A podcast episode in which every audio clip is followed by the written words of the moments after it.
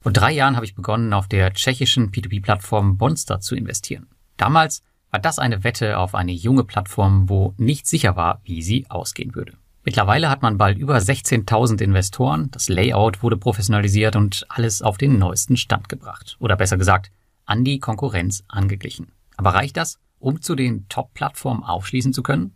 Das wollen wir uns heute anschauen. Nach meinem Initialinvestment 2019 habe ich nie wieder etwas nachgeschossen. Und damit wollen wir auch mal einen Reality-Check machen und schauen, was wirklich mit dem Geld passiert ist und was ich auf der Strecke so verloren habe. Denn so ganz klar, das kann ich euch jetzt schon sagen, wird das bei Bonster leider nicht. Aber dazu im Verlauf des Beitrags mehr.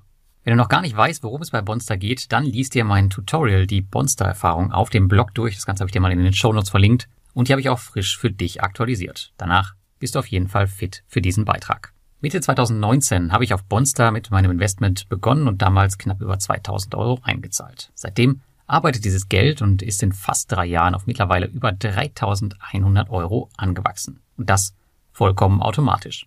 Wie so oft habe ich mich kaum um das initiale Investment gekümmert und die einmal eingestellte Automatik laufen lassen. Wie auch Mintos stellt sich das heute jedoch als Fehler heraus. Denn das Ergebnis sah dann ungefähr so aus, wie du es auf dem Screenshot auf dem Blog sehen kannst.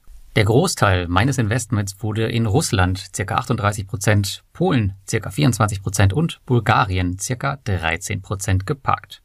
Auf Kreditgeber bezogen sind die größten Positionen gewesen Quico ca. 32 Prozent und heute blockiert, Microcasa ca. 18 Prozent und wahrscheinlich ausgefallen und Right Choice Finance ca. 8 Prozent und laufend.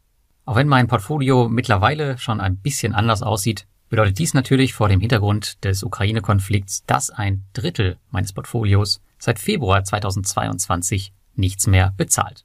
Auch Mikrokasa aus Polen zahlt nichts mehr, womit wir schon bei rund 50 Prozent Zahlungsausfall wären. Fast 750 Euro sind seit 60 Tagen oder mehr im Verzug. Und das meiste davon schon seit Eintritt der Covid-19-Pandemie. Hinzu kommen die steigenden Verzüge der russischen Kreditgeber. Meine Euros in Verzug betreffen also aktuell so gut wie alle den polnischen Kreditgeber Mikrokasa, inklusive allem, was aus Russland kommt.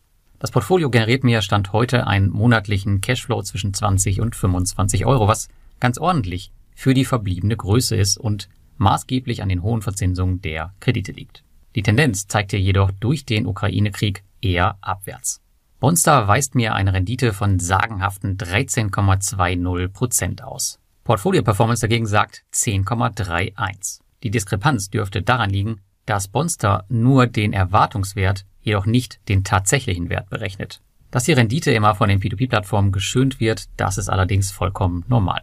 Zudem wurden weder von Bonster noch von meiner Seite bisher Abschreibungen der verloren gegangenen Investments getätigt. Die reale Rendite dürfte also unter 10% liegen. Die Frage, die sich viele in den letzten Monaten gestellt haben, ist, ob Bonster denn wirklich eine Mintos-Alternative ist. Und wie auch beim Mintos liegt bei Bonster das Geheimnis in der korrekten Auswahl der richtigen Kreditgeber. Ich denke, nur so kann man langfristig erfolgreich werden. Wie bei Mintos wird es hier langfristig wenig Freude machen, wenn man einfach eine der One-Click-Strategien laufen lässt, so einfach sie auch sein mögen. Das habe ich jetzt auch mittlerweile verstanden. In den letzten Jahren habe ich mich mit vielen erfolgreichen Mintos-Investoren unterhalten, die so gut wie keine Ausfälle zu beklagen hatten. Ja, die gibt es durchaus, kann ich euch sagen. Und egal, ob es der Deputy CFO von Robocash in Moskau oder der Planet 42 CEO in Johannesburg waren, alle beschränken sich oft auf wenige Kreditgeber, dessen Hintergrund und Performance sie gut kennen. Aber was taugen eigentlich die Kreditgeber auf der P2P-Plattform? Hier darf man sich leider keinen Illusionen hingeben. Auch wenn Bonster bisher den vermeintlich besseren Track Record hat, sind die Kreditgeber bei Mintos durch die Bank weg qualitativ besser. Gehen wir nach unserem Kreditgeber-Rating, sieht die Verteilung wie folgt aus. Auf Mintos haben wir 57 Kreditgeber, die einen Durchschnittswert von 8,57 Punkte schaffen. Der beste Kreditgeber ist hier die Delphin Group und sie erreicht einen Wert von 15. Schauen wir hier auf Bonster, die Ratings dazu findet ihr übrigens im Premium-Bereich, dann haben wir hier 25 Kreditgeber, die zusammen einen Durchschnittswert von 6,28 Punkten erreichen. Der beste Kreditgeber, das ist Dick Credit und sie erreichen einen Score von aktuell 14 Jedoch bieten sie keine Kredite mehr auf der Plattform an. Vermutlich, weil sie mit Afranga ihre eigene Plattform gestartet haben. Diese Bewertungsbasis führt am Ende zur einzig logischen Konsequenz, höheren Zinsen. So bekommt man bei Bonster problemlos Kredite mit 14 bis 15 Prozent sogar in guten wirtschaftlichen Zeiten, wohingegen das beim Mintos hin und wieder schon eher schwierig wird, wenn überall mal die Sonne scheint. Gehen wir aber zurück zur Bewertung, bedeutet dies, man bekommt für die höhere Rendite hier ganz klar auch ein höheres Risiko. Bonster ist also definitiv eine Alternative zum Mintos, sofern man weiß, was man tut und sich der Risiken auch bewusst ist. Aber kommen wir mal zu einer unschönen Sache auf Bonster. In meinem Faktencheck eben habe ich von Mikrokasa gesprochen, einem polnischen Kreditgeber, der während der Covid-19-Pandemie ausgefallen ist, also vor über zwei Jahren. Während wir bei Mintos beispielsweise regelmäßig mit Infos über diese Fälle versorgt werden, gibt es sowas bei Bonster nicht. In meinem E-Mail-Postfach finde ich exakt zwei E-Mails dazu eine aus der heißen Covid-19-Zeit und das letzte Status-Update vom November 2021. Seitdem nichts mehr. Auch auf der Website selbst findet man überhaupt keinerlei Informationen mehr zu Mikrocasa. Der Kreditgeber wurde auch aus dem Verzeichnis der Website entfernt. Keine Updates, keine Statusberichte, man sieht nicht einmal auf den ersten Blick, dass die Beträge eigentlich nicht verspätet, sondern wenn man ehrlich ist, schon seit zwei Jahren in der Recovery sind. Ich kann absolut nachvollziehen, dass man mit Ausfällen ungern hausieren geht, aber ein Mindestmaß an Transparenz ist jedoch für mich Pflicht. Ich habe Bonster auf diese Missstände hier schon mehrfach darauf aufmerksam gemacht in den letzten Monaten, da ich zum Team eigentlich einen sehr guten Kontakt habe, aber passiert ist lange Zeit nichts. Jedoch wurde mir im Vorfeld dieses Beitrags eine neue Statusseite geschickt. Auf dieser soll nun, so das Versprechen, jetzt regelmäßig über Veränderungen informiert werden. Das wäre schon mal ein Schritt in die richtige Richtung, aber es bleibt natürlich abzuwarten, ob dieses Versprechen jetzt auch gehalten wird. Gleiches Thema gilt natürlich auch für alle anderen problematischen Kreditgeber, beispielsweise für jene, die während des Ukraine-Krieges betroffen waren oder noch sind. Hier berichteten Mintos fast wöchentlich über Veränderungen, während es bei Bonster abgesehen von der Initialmail überhaupt nichts mehr gab. Wirklich alle Plattformen arbeiten an Lösungen oder haben schon welche gefunden. Was Bonster aber macht, keine Ahnung. Denn sie reden nicht darüber und befinden sich laut dem letzten Update im neuen Statusbericht in irgendwelchen Analysen. Ich bin mir auch hier sicher, dass sie daran arbeiten, aber sehen tut man es eben nicht. Diese Dinge sind für eine P2P-Plattform mit den Ambitionen, ein wettbewerbsfähiger Marktplatz zu sein, aus meiner Sicht ein No-Go und sollten schnellstens behoben werden. Man kann vom Mintos ja halten, was man mag, aber in Sachen Recovery-Kommunikation machen sie alles Menschen möglich, auch wenn das natürlich wiederum Angriffsfläche für Investoren bietet, das ist mir auch klar. Auch kann ich mir beim Mintos ja jederzeit einen Überblick verschaffen, was sich denn jetzt im Ausfall genau befindet, aber selbst solche simplen Möglichkeiten fehlen mir bei Bonster gänzlich. Der jetzt eingeführte Statusreport, der ist wirklich das absolute Minimum. Lohnt sich ein weiterer Aufbau von Bonster vor diesem Hintergrund? Auch wenn sie in den letzten Jahren schon zweifellos viel getan haben und auch erfolgreich damit waren, muss hier noch deutlich mehr passieren.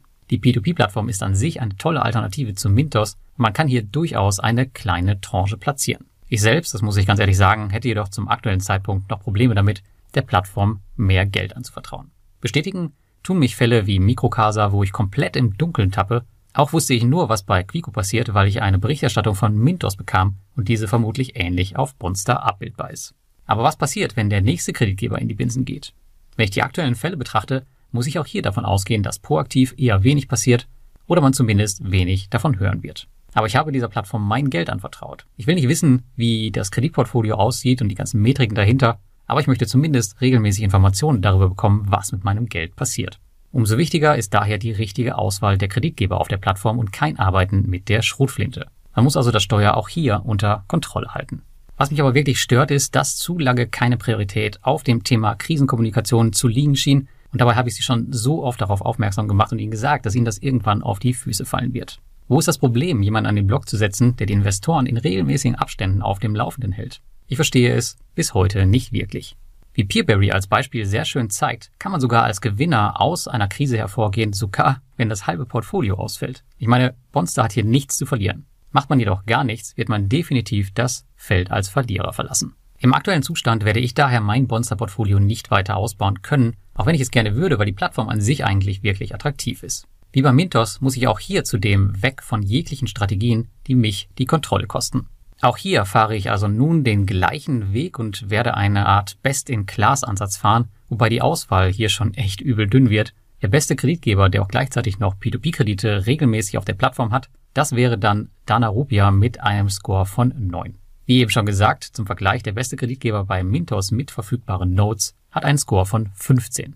Und so werde ich Stück für Stück nun meine Gelder von der einen geschlossenen Strategie, die ich vorher hatte, in viele kleinere Auto-Invests überführen. Auch hier werde ich als Basis wieder unser hauseigenes Rating nutzen. Zugegebenermaßen finde ich die Konfiguration auf Bonstar ein bisschen netter als bei anderen B2B-Plattformen, da man viele Einstellungen schon on the fly, wie man so schön sagt, machen kann, ohne direkt in die Strategie zu wechseln. Auch kann man direkt in Echtzeit sehen, wie viele Kredite auf der Plattform dafür zur Verfügung stehen. Mein Portfolio läuft jetzt schon einige Zeit so und ich bin mal gespannt, wo wir hier in den nächsten Jahren damit landen. Über Bonster hört man allgemein in der Szene recht wenig, deswegen würde es mich mal interessieren, wie es bei dir aussieht, falls du bei Bonster investiert bist. Ist Bonster für dich ein Kandidat für ein Investment oder bist du zufrieden, wenn du schon investiert bist? Schreib es jetzt in die Kommentare unter meinem Blog oder unter dem YouTube-Video. Und damit wünsche ich dir ein schönes Wochenende und bis zum nächsten Mal.